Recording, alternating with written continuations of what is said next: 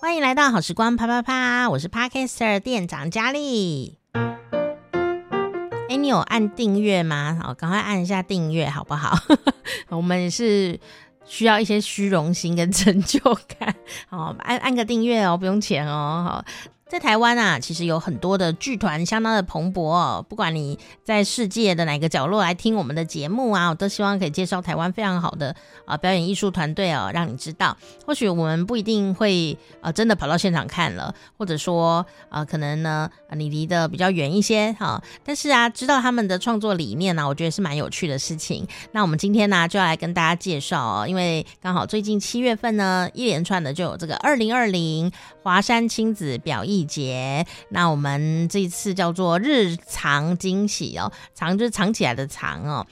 透过这个机会呢，我们可以认识到台湾呢六个哈呃非常优秀的而且很特别的团队哦。那他们所端出来的这个菜色呢，都让我觉得非常的惊讶哦。那首先呢，我们今天要跟大家分享的是一个很环保的剧团哦。到底有多环保呢？据说他们在台上哦。用的道具，还有穿的戏服，全部都是二手回收的。可是看起来呢，却相当华丽哦，真的是化腐朽为神奇。赶快来跟他们一起啪啪啪！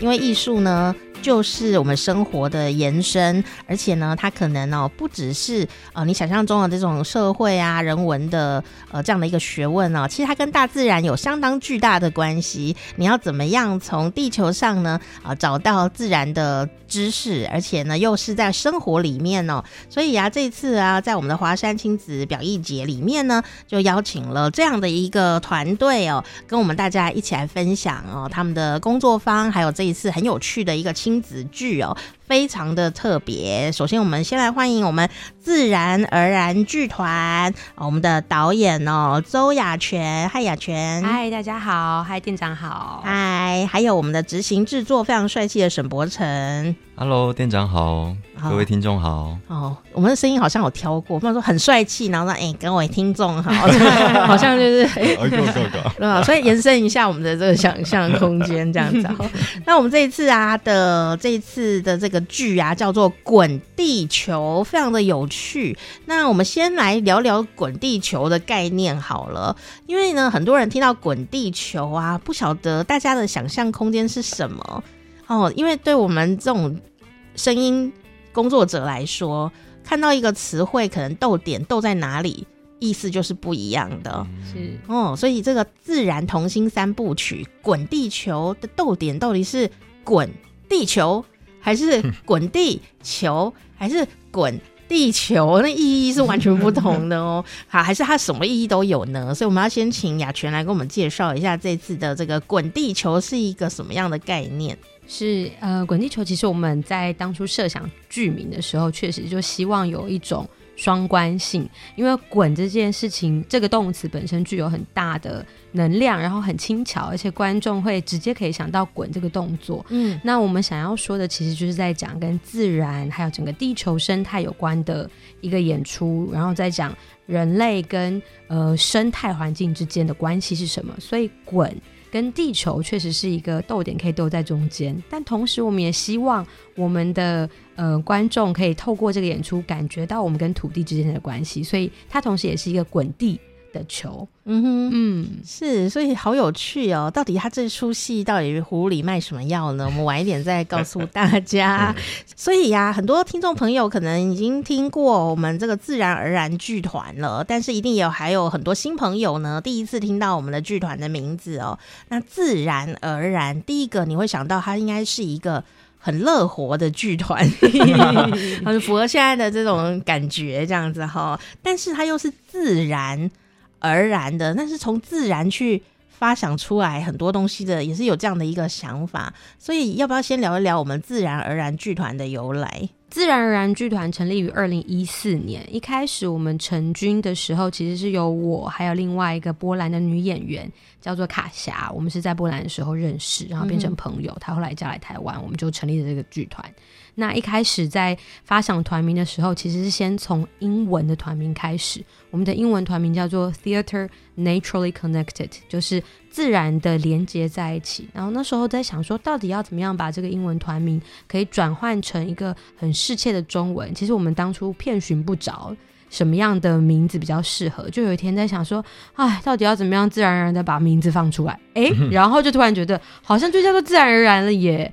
就一切好像水到渠成一样，然后呃，因为我们剧团也是以一个环境友善为基底跟目标的一个剧团，所以就希望说，不仅是人们可以因为同样的理念，所以串接在一起，也同时我们希望剧团做的演出都是可以对环境友善，然后尽量的减少垃圾的使用或者是环境的破坏，这样。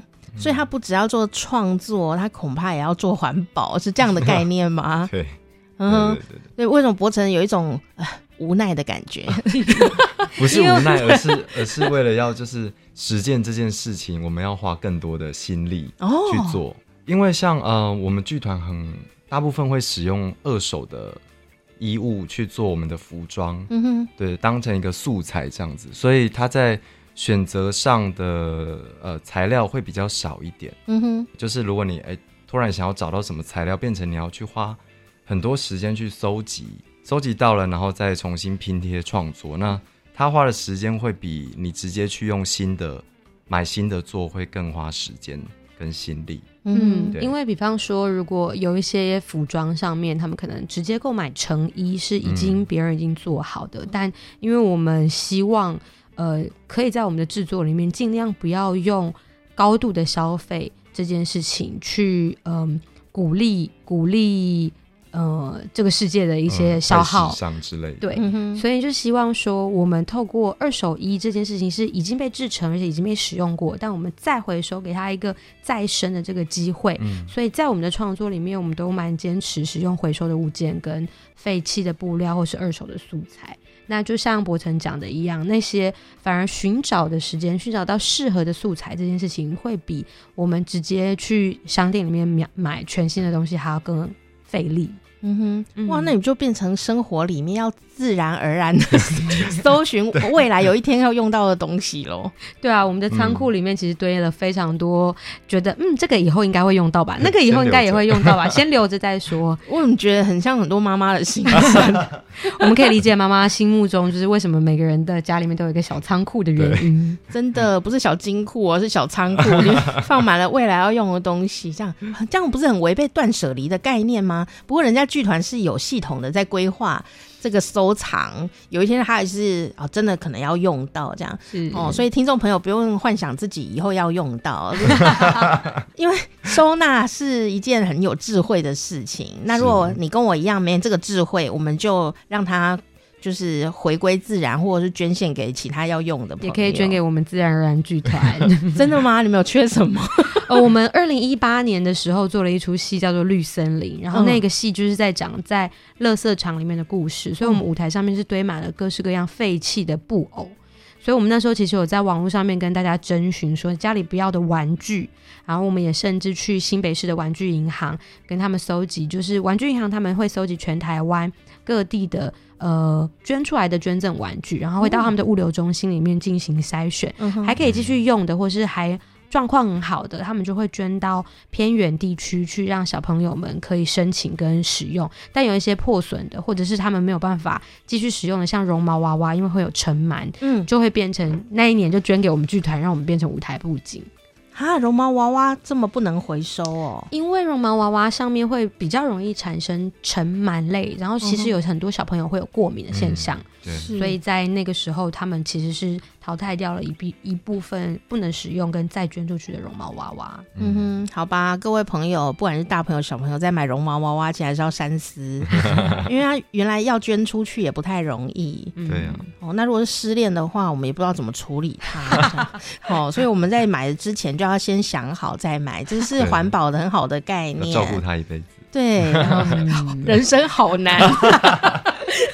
好，所以下次不要再自然而然的想买了，这样子。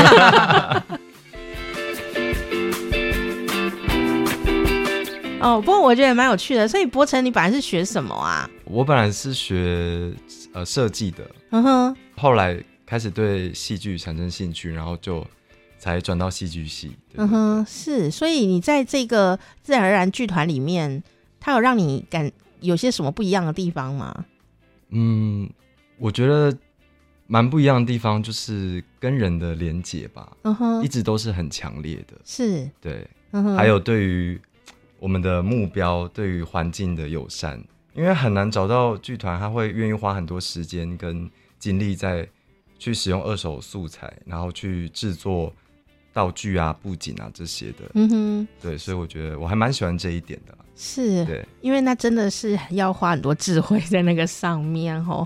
哦，那而且不能在台上看起来好像真的是。资源回收站，对 对，对，对，还是真的一个舞台，一个剧场，对不对？嗯，因为我们的目标是使用这些素材，但并不会让它看起来就是破破烂烂，因为我们还是对我们自己戏跟布景或服装的品质有一定的要求，所以其实就。呃，就像我们今天有带来的一顶帽子一样，它其实在远看还是看起来很精美，但近看才知道说，哎，原来这些东西的来源是废布料跟呃回收的物资。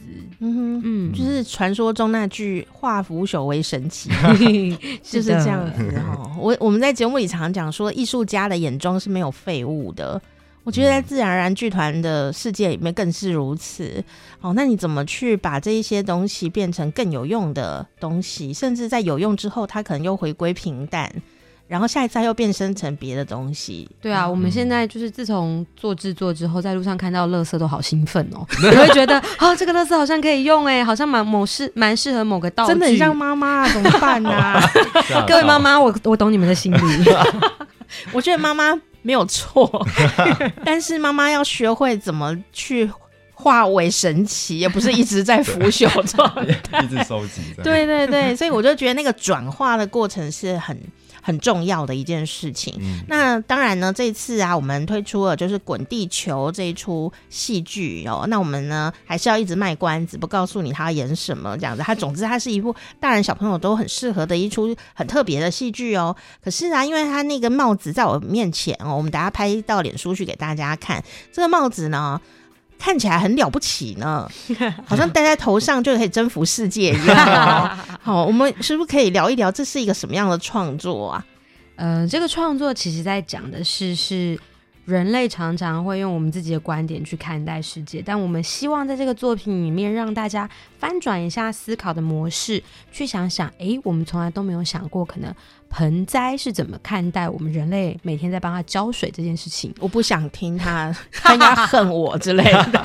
但是我们如果有一天他会说话的话，嗯、你的盆栽会跟你说什么呢？我不想跟他说话，一些植物沟通这样。真的，嗯，对啊，所以这个作品里面其实就是希望可以用不一样的植物、动物、昆虫的视角跟。我们的观众朋友有互动跟说话，就像我们现在带来的这一顶帽子，它其实是我们在戏中的一个盆栽角色的帽子。所以我在滚地球可以看到这个帽子，可以哦，那、嗯、就是我们的戏服哦，之一哦，是是是，那会很重吗？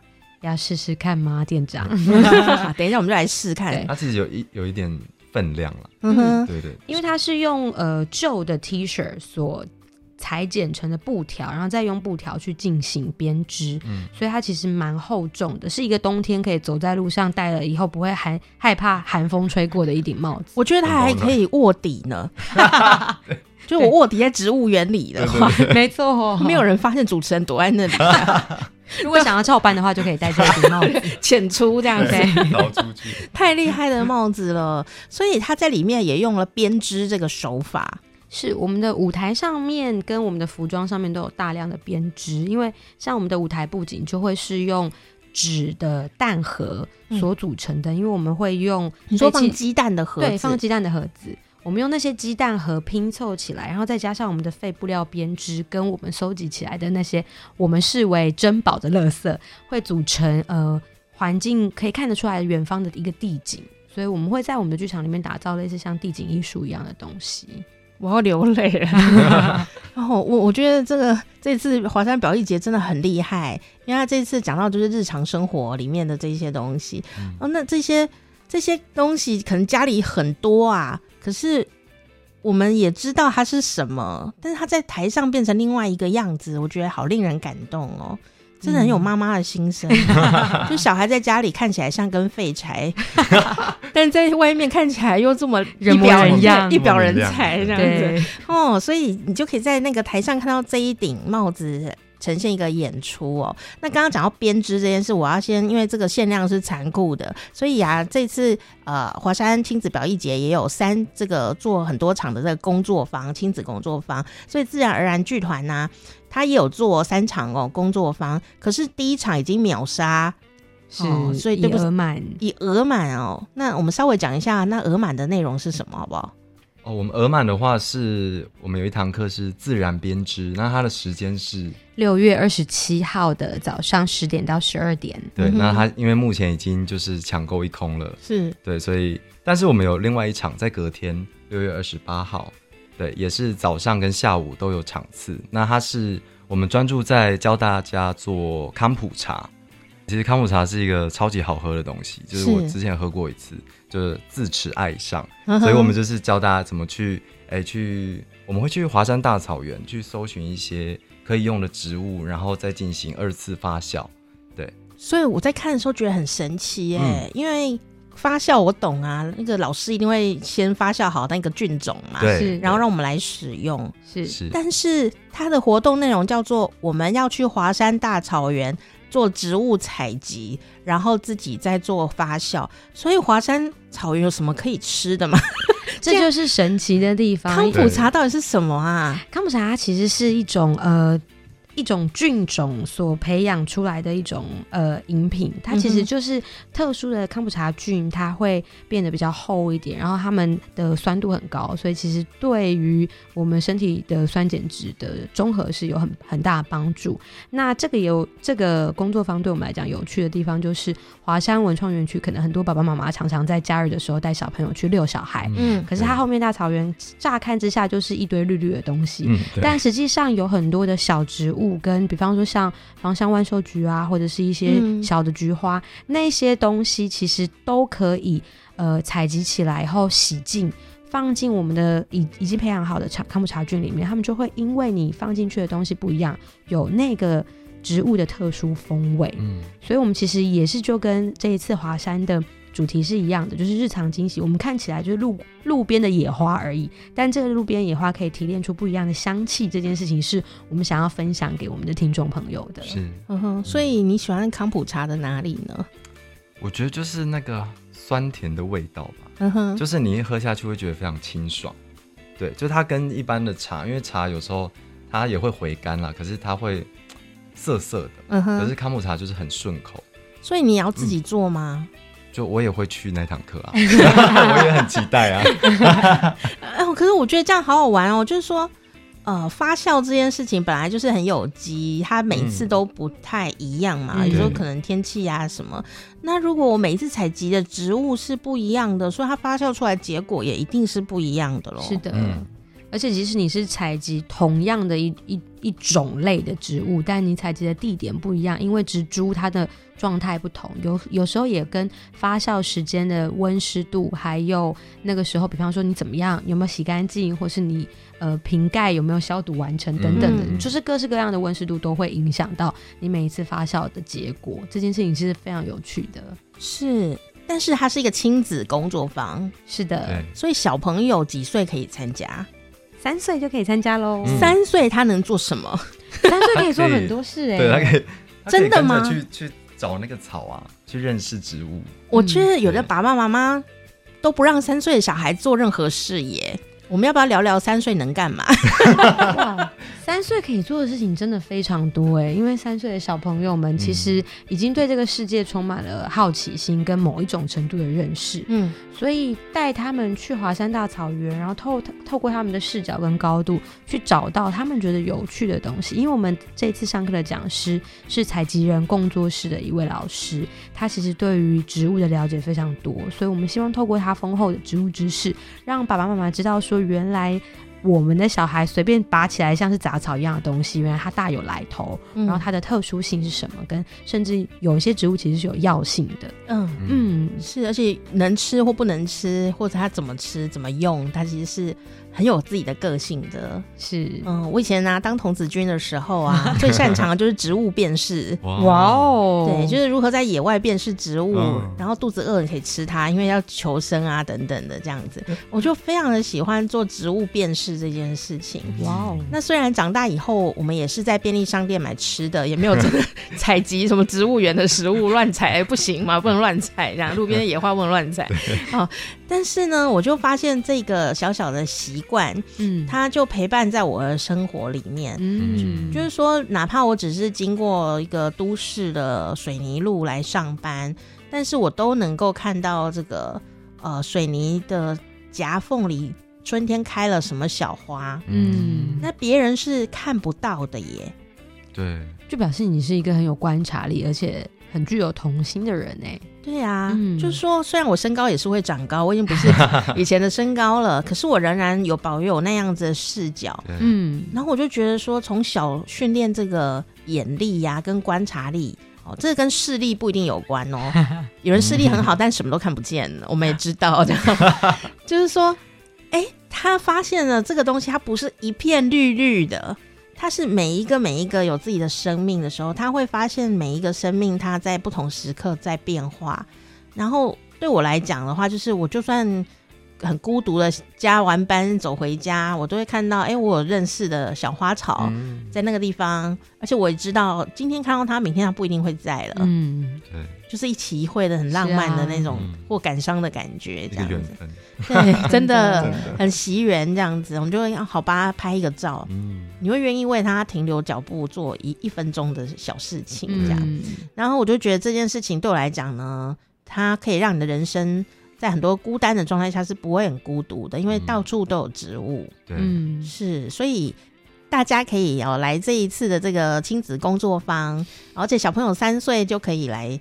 呃，认识植物，然后帮忙这个爸爸妈妈一起合作做这个康普茶，嗯，我觉得非常的好玩。而且我们其实最希望的是可以邀请爸爸妈妈可以一起蹲下来，从孩子的视角去看，说原来孩子在三岁这个高度的时候，他们看见的世界是什么样子的。嗯、然后，呃，我们希望可以亲子共作，是因为有时候其实爸爸妈妈可能会觉得三岁小朋友可能手的肌肉发展还不完全啊，嗯、等等的。的可是透过比方说孩子的视角眼光不一样，但爸妈可以辅助，就是我觉得是一种互补跟互相去理解对方，对这件事情是蛮美的，真的。因为有时候大人的膝盖可能不知道怎么样，就膝关节不佳，还是弯不下来，弯不下来这样子哈，所以就来让他弯下来，对，找个梗让你弯下来，然后这样跟小朋友一起，跟小朋友一起。哎，我觉得这个视角的训练还蛮不错的，嗯，因为大人有时候就是站直站惯了。嗯看到的东西不一样，因为小朋友常常在餐桌上面哦玩乐的很开心，然后大人都会觉得他们就是卖贼呐这样子，对，就会骂他。可是你如果做你做到跟小朋友一样高的角度的时候，你其实看到世界完全不一样。嗯。完全真的很好玩，嗯，真的，所以欢迎大家一起这个蹲下来跟三岁的孩子一起哦。那如果你的小孩比较大一点，我相信会更有亲子共度的时光，这样是好。所以这是自然而然剧团呢，在这一次呃华山亲子表艺节里面带来的三场工作坊，那有一场已经额满，剩下两场都可以来做康补茶。但是呢，除了工作坊以外，哈，你还可以拿着票。去看剧场，然后有优惠，对不对？是的，是，是有优惠。那优惠要看的剧，我们还是要介绍一下。就是这一次呢，盛大推出的《滚地球》，上面有写啊，是自然童心三部曲，所以前面还有两部曲，是不是？是的，我们前面呃，二零一八年的时候推出了首部曲跟二部曲，分别也是都是聚焦在小朋友的心理状态跟自然环境之间的关系。嗯哼，然后走到今年，就是我们的最终章是滚地球。嗯，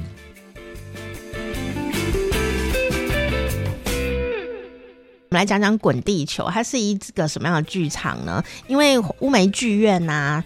它是三面可以做观众的一个舞台，但是这一次我们好像要翻转过来，对不对？是我们这一次会把三面式的观众席转成三面式的舞台，让观众坐在舞台上看我们的演员很忙碌的跑来跑去的演出，这样。所以这个观众的视角转换，其实是舞美剧场比较少见的一种表演的形式。嗯哼，嗯，所以变成观众在中间吗？是，嗯，然后被么字形的舞台环绕。哇，所以他就自然而然的。沉浸在里面，沉浸。式剧场这样子，好好爱沉浸式，好像不能像像我们要很小心，不能滥用这个字，但我们希望观众沉浸在我们的表演里面。我想到有一次啊，我们就讲我们现在要推广沉浸式教学，结果我的朋友就说是哪个补习班老师叫沉浸式，陈老师，陈老师近视很深。所以我，我我觉得好幽默哦。对啊，我们想说哪个补习班老师要沉浸式这样子，好有有一回事。还有好像考试会考很好的感觉，还近视呢这样子，很认真。是，但是它很特别，就是说，通常我们是呃坐在呃这个舞台的前面，然后呢跟观众有一点距离，然后呢你在看这个剧的时候，好像有一点。呃，距离感，然后有点事不关己的客观感觉，这样子哦。那我想这是剧场有趣的地方，你可以事不关己的看一件可能跟你有关的事。那我觉得他会也很有思考的余裕，这样。但是如果反过来，当这个剧场是环绕在我们的身边的时候，那跟我们真实的生活其实更像，对不对？嗯，对。而且跟其他的观众距离会变得比较近，所以我们这次人应该。每一场观众都不多，对不对？嗯，因为我们原本华山物美一场可以容纳将近三百人，嗯，但因为我们翻转了，所以我们现在每一场的人数都会调整成是六十五人，就非常的稀少。嗯，因为希望呃观众可以感觉到，因为我们最主要这出戏想要讲关于。呃，我们人类就是生活在自然环境之中，所以我们其实是没有办法跟这个社会跟这个对分割的。嗯、所以也希望说，观众被表演环绕的情况底下，也是跟 somehow 有点像是一种隐喻，就在讲说我们其实是跟自然不可分割的这样的状态，都是一份子。嗯，所以演员不时的也会冲进观众席。玩一下，大家跟你们玩，跟大家一起玩，好刺激的活动呀！是，所以它有一条故事主线吗？哦，这件事更特别了，因为我们的演出其实是很多片段的预言所组成的，它还是会有一条时间轴线，但跟一般我们在剧场里面看到的，可能有起承转合，或是故事一个主要人物，然后高潮迭起的呈现方式比较不一样。我们的作品其实它蛮像是透过。观众自己看到一个又一个的故事，去拼凑出你自己的世界观。所以，我们希望观众确实虽然呃是一直被我们环绕，但人就可以拥有一个自己独立思考的空白空间，嗯、去想象跟去体认到我们所处的世界是什么样子的。嗯哼，那这样子会不会很忙啊？就是到底要看哪一边呢？会不会三面同时出现？这个我们就要卖关子喽。哦。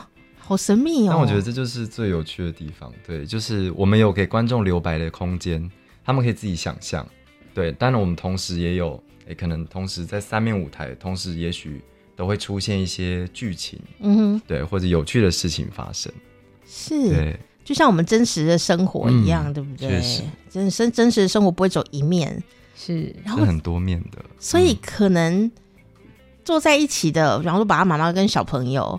他们看到同一个故事，可是截取到的画面是不一样的，对不对？蛮有可能的哦，嗯、就是罗生门的概念。每个人都有不一样的说辞，说没有，刚刚他是演那个，他说不是啊，刚刚隔壁是这样演的，这样。对对对，哇塞，还要推理，还要推理耶，真的是。其实观众蛮忙的，真的。这小朋友都来不及要看哪里了，这样子。然后我想也是一个不错的刺激，这样。可是为什么会？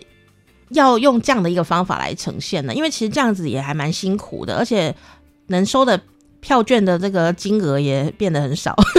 对，这蛮现实的。但呃，因为一开始在设计这个演出的时候，最早希望观众其实是跟着演出流动的。嗯、对，但因为疫疫情的关系嘛，所以我们必须要采取某种某种程度的防疫措施，但又不希望观众可以。呃，不希望牺牲了我们演出本来就希望的一种多重视角的表现方式，嗯、所以希望观众人就能够在同一个时间里面拥有不一样的观点呈现跟接收。对，所以嗯，不希望因为为了要多卖几张票，所以就改变了原本在创作上面的初衷。嗯，所以还是坚持的就是我们可能一场只有六十五位观众这样。是，哦，嗯、我觉得这个抉择很固执。对，就是非常固执的一个抉择，这样不顾现实的。对啊，没有关系啦，反正我们刚刚已经听了这个自然而然剧团呢，它从一开始就不是一个，我觉得是一个很超现实的一个剧团，从超越超越现实，对，超越现实，或者说非常的现实。我们都讲说，嗯，诗人都很现实这样子哦，超现实的，但是他们真的很现实，因为他们用的东西都是现实生活里的东西，是，可是却可以赋予它完全不一样的。意义，嗯，然后他创作不是只是一个剧了，他身上所有的配件啊，或者是帽子啊，或者是演员身上的服装，它又是个别个别的一个设计跟创作，是。所以你在看这个戏的时候，除了我们很熟悉就是看戏以外，我觉得每一个零件可能你都可以好好仔细的来推敲。嗯，那这样一出戏大家要看十遍吧？欢迎大家二刷、三刷跟四刷，因为我们总共有十一场。对。那我们演完以后会有什么座谈吗？因为小朋友应该会对道具很很有兴趣哦。嗯我们在演出的前台会有一个呃，我们这次舞台布景的一个小的展示，就是让大家可以现场看到我们舞台上面是用什么东西进行编织的。那同时，我们也希望说，观众不只是进剧场看演出而已。我们在呃，我们的演出前台外面，其实也跟出版社合作，有展示这一次一系列的关跟环境有关的绘本，还有童书，就是希望说，观众可以在走出剧场的时候，仍旧还是带着。关于对于呃地球的一个认识跟好奇，可以在各个面向都可以更深入理解这个议题。附带一提的是，是我们舞台上面不只是使用呃二手回收布料，还有其他的素材。我们这一次还找了一个。呃，我的海洋好伙伴就是请他们提供我们一系列的海废，就是海洋废弃物，被我们放在舞台上面，就是希望可以让大家理解，嗯、就是我们整个生态环境里面其实有很多很多的东西都是我们人类制造出来的。嗯，真的。嗯、我想。全台湾一直提海费，就是我们节目了吧？真的吗？耶、yeah!！我想，哇，这实在是有很多海费可以讲，很多。因为我们节目里面有一个常住在我们节目里的诗人呐、啊，就是谭阳哦，他在花莲嘛，嗯，然后他就是会去海边捡海费，然后他会帮每个海费写一首诗，好棒哦，嗯、好美哦，太浪漫了。对，但是他又是一个很现实的，因为他捡到了那个东西，然后我们。嗯可是捡到了这些海费，又会让我们觉得好超现实，怎么有这个东西？嗯，就是那个东西好纠缠哦，就是在我们现实与非现实中间穿越这样。对啊，就有点像是呃，好像觉得不应该出现在海洋里，它是我们实际上某种物件，或是超乎想象，但它却从海被跑出来了，捞出丢出来了，然后回到重新回到我们的生活，还给我们。对。对，又还给我们，真的是就是水行侠的电影有演过，全部还给你，对，还全部还给地球了，这样子，海洋大战的这样子，哦，但不管是海洋还是陆地，都是地球的一份子啊。所以我们在这个滚地球的这个舞台上面，除了有精彩的剧可以看之外，你还有很多东西可以观察，猜猜看那个东西是是什么。哦，我觉得这个好好精彩哦，然后你还可以被三面舞台、三面的这个剧场环绕住这样子哦。那我相信这个爸爸妈妈跟孩子会有很精彩的一场呃演出，然后看完还有很精彩的聊天可以聊，有很多东西可以聊。然后回家以后，可能妈妈又会开始收集东西。妈妈说：“我也要化腐朽为神奇。”没错，重点是要化它为神奇这样子哦。那我觉得这个这个。这样子一个逻辑对我来讲，有个很重要的事情就是，呃，你会很习惯看这个东西，去看它另外一个面相。比方说，它是一个垃圾，它真的只是一个垃圾吗？嗯，它也许在别人的眼里，它是一个宝贝嘛。就像自然而然剧团，他看垃圾都是个宝贝，这样对，都很兴奋。对，他说：“哦，这个以后可以做什么？”他都想到他可以做什么，他已经想到或还没想到。总之，他抱着希望。然后我就觉得好像是一个爸爸妈妈或一个老师，那看到同学们看起来真的很废，但是他帮他抱着希望说，你一定是个有用的人，那也许他真的就真的真的会找到他的路。嗯，对，我觉得那个心情非常的、非常的这种很珍贵的一个心情。但反过来看的话，那这个东西看起来很有用，你如果乱用它或不用它，或买回来摆在家里都不使用，它就是一个垃圾、欸。哎，是啊，常常我们其实现代社会有很多的消费都会是我们在那个购买的当下想要拥有它，但其实拥有了之后那个。瞬间过去的时候，它就会变成一个可能只是个摆设，甚至是我们甚至遗忘它的存在了，就反而。比较没有那么珍惜我们自己曾经想要那么拥有的东西。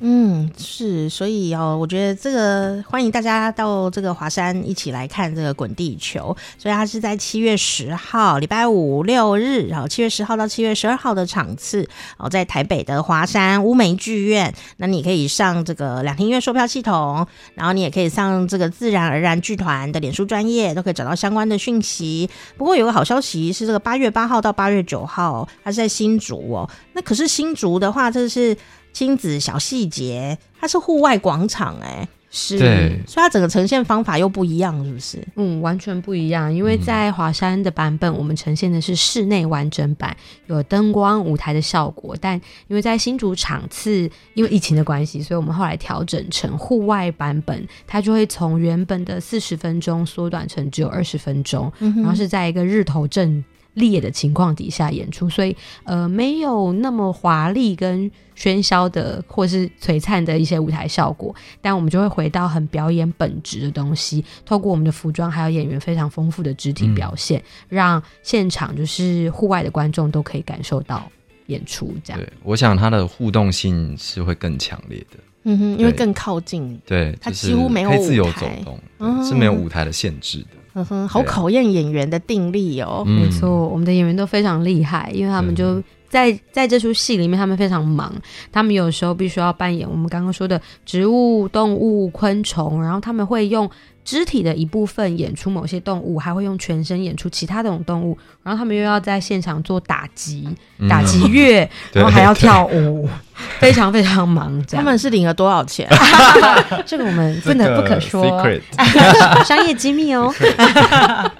哦，所以真的很厉害。有时候你会相信剧场告诉你的一切是一件很需要这种这种生命的。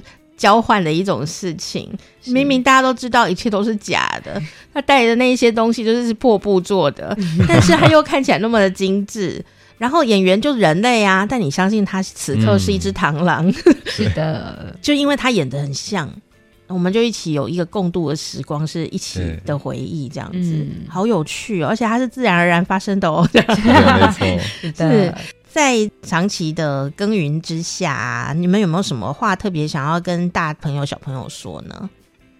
嗯嗯，我觉得有一个很重要的，我们做自然同行三部曲的一个呃起心动念，就是我们觉得每一个孩子身上都有非常非常独特的特质，这件事情是。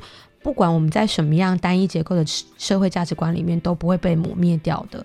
所以，我们非常希望，呃，看戏的大朋友都可以体验到我们身边的孩子的那种专特有的独特性，然后不要让他被失去掉了。然后，尊重每个孩子作为一个独立个体的这个重要性，我觉得是我们在这三年的自然同行三部曲里面一直想要传达的。嗯哼，柏成呢？我觉得我比较想要告诉，就是爸爸妈妈们跟着小朋友一起找回童心。有时候我们会忘记曾经的那种，哎，看一个很简单的东西的那种喜悦感。可是你长大之后，你就，例如店长有时候会发现这个小草好可爱、好美，可是为什么长大就不觉得它美了呢？为什么就忽视它了呢？所以我觉得进剧场，然后找回那个感觉。我很好奇耶，因为刚刚博成有讲说他是学设计出身的，嗯，柏成看起来不像会跟小孩相处的人呢，但小孩应该看起来不亲切这样，不是很会观察人呢，但是小孩应该蛮喜欢博成哥哥的吼，我也是有带过一些夏令营之类的，对对对，所以你怎么转换那个心情呢？你一开始是跟小孩能够玩玩乐的人吗？其实不太是，因为一开始是学设计的，所以你专注是在。很自己在画室或什么的创作，你很需要安静之类的。对，就是都不要吵。对。可是后来开始接触表演之后，嗯，因为我也是在之前的大学，然后学设计，但是他们有举办类似像夏令营的的活动，然后带过小孩之后，你就会发现其实他们都非常的可爱，嗯哼，就是他们他们不会去局限自己想要做什么，他们想做什么，他们想到什么就说什么，他们想要画什么就画什么，所以我觉得从他们身上我也学到很多，嗯，就是嗯，很做。不想说做自己，但我觉得他很不想要，他想要脱俗一点。对，我想脱俗一点，但是一时想不到别的词，还不够脱俗。但总而言之，我觉得，嗯，后来学表演之后，嗯，跟小朋友的接触又更多了。嗯，有时候之前有接过儿童剧，从他们反应很直接，对，很直接，你就可以得到所有的回馈。你演的好不好，他们都知道，他们会喜欢你，不喜欢你都很直接。嗯，对，而且你很难猜测小孩最喜欢谁哦。有时候、嗯、真的，对，有时候你会以为，因为你知道这个人的社会跟剧场一样，有些角色看起来就是应该会比较讨喜，对，但是就是会有小孩发现那个。好像快要被遗忘的角色，嗯，然后小朋友会对那个角色念念难忘。嗯，就是任何奇怪的角色都有粉丝，真的。你就看他演完戏之后，他叫谁的名字，你就知道哪一个人被记住了。对，然后其他人他都没有记住。真的，他就是很专心这样子，然后很意外的一些答案这样。我我觉得在跟小孩相处的世界里面，我就觉得小孩真的是天生的艺术家。嗯。但是他会慢慢长大，然后慢慢被剥夺当艺术家的能力。天哪，擦个眼泪！爸爸妈妈别这样，也不是爸妈的错，就是这个社会别这样。这样我要怎么教小孩？要怎么教？哦，我觉得很不容易啦，因为社会其实好多的残酷或时间的不够。这样，像我们看画画也是啊，就毕卡索，他就画跟个幼儿一样，他就是一个毕卡索。嗯、我就觉得这有什么了不起？但但后来我发现，你能够像幼儿一样画出那么奔放的颜色跟线条，然后不管大家，甚至更有自己比幼儿更精准的准度的时候，嗯，那是相当不容易的一件事情。确实，因为我们一笔下去都会想，哎呀，老师会不会骂啊？对，那个颜色，妈妈会不会不喜欢啊？有没有怎么样啊？这样子，或者说我们下去的时候发现，哎，我想画的不是我心中想的，做不到啊，等等的。所以我就会发现这件事情很有趣。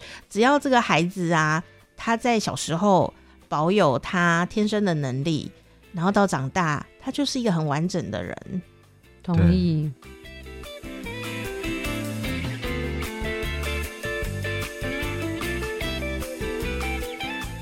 嗯，我相信爸爸妈妈一定也没有看过这样的一个剧场。欢迎爸爸妈妈回来，也找到你心中的那个小孩哦。就爸妈只有找到旧 T 恤，想要做那一顶帽子，可以，那也算是有收获，也不错。嗯，或者是爸爸妈妈也可以在家，就是我们如果真的编织工作坊没有办法报上的话，我们希望我们之后也有机会可以教爸爸妈妈怎么在家里面用旧 T 恤就可以编东西。这样子的话，这件事情门槛没有那么高，这样真的，嗯，这样爸妈比较不会想要编小孩。那就先编帽子，对，先编帽子好了。光做这件事情，因为很多听众一定都是很喜欢听节目，然后做一点手工什么的，能够把这个事情做出来，本身就很疗愈。哎，没错，编织真的非常疗愈人心。哎、嗯，就是你投入在那个编织里面，你就会突然觉得啊，世界好平静，好 好好无我的状态。所以导演有这个嗜好是不是？对啊，因为我们我自己也会在家编地毯啊，或者是编我们我们现在你怎么有空啊？就是因为。真的有时候导演工作会遇到一些瓶颈，嗯，然后瓶颈的时候，我就都去编东西，不能编演员就编自己家的东西，没错，只好编地毯。所以爸爸妈妈，我可以懂你们不想要那个，就是要不能编小孩，转移一下，只好对要转移一下注意，对，也不能编老板，不行，我们就编帽子这样子。哦，对，因为那个东西会让你有点像 off 学的概念，然后就是进入纯属于你自己的世界里面。对啊，哦，而且导演真的看不出来他几岁，我很难猜测，因为你有一个专注事情要做的时候，通常会比较容易冻龄。我觉得这也是蛮好的一件事情哦。哦，好像蛮多做戏剧的人都好像会比较容易看起来，可是我觉得我长长得不像我的年纪，纯粹是因为我很矮的关系，不是吧？我们也能够分辨矮的长辈，矮的年轻人。矮的长辈比高大的年轻人。我之前有教过的小孩，现在就是国一都已经比我高了，我都要抬头看他们。真的假的？所以编织真的跟剧场很有冻龄的魔力。对，欢迎爸爸妈妈，欢迎妈妈们。就是如果想要冻龄的话，就想要生气，然后觉得自己快要起皱纹的话，就去编东西，就会觉得啊，好。或是或是来做康普茶。对，康普茶也 不错，康普茶也不错，喝一下这样子，对，对你的那个肠胃非常好。一起冻龄，一起一起收集植物这样子，哈，真的，里面生活里面有太多有趣的惊喜，就在我们每天。经过的日子当中啊，所以你如果你觉得日子很无聊的话，或许你也可以到剧场来走走，你会发现奇怪，为什么别人的生活比较有趣哦，我们也会教你怎么找到有趣的方法啊。其实我们的生活都是一样一样无聊的，但是他们找到了有趣的方法耶。我们当然要去剧场看一看喽，一起玩是一起玩哈，欢迎大朋友小朋友都可以来好欣赏。那如果你家没有小朋友的话呢，也不用特别去找一个哈，你。自己也可以来看这次的这个很特殊的这个剧场哦的呈现，《滚地球》。那这个是我们自然而然剧团在七月十号到七月十二号在台北的华山乌梅剧院呢，要为大家呈现的，而且位置人少哦，都限量是残酷的，请大家多多的赶快把它坐满。我们有一场已经要完售了，天哪！加快脚步。我们会播节目的时候已经就卖光了？我们也希望，哦拜托喽，大家，我们也希望完售这样子。好，那今天很谢谢呢导演哦，就是我们的雅泉来到我们的节目当中，然后也谢谢我们的执行制作博成呢来到我们节目里面跟大家一起分享这次他们的心血结晶，也欢迎大家到脸书上面来找他们。嗯、好，谢谢店长，谢谢，谢谢听众朋友们。谢谢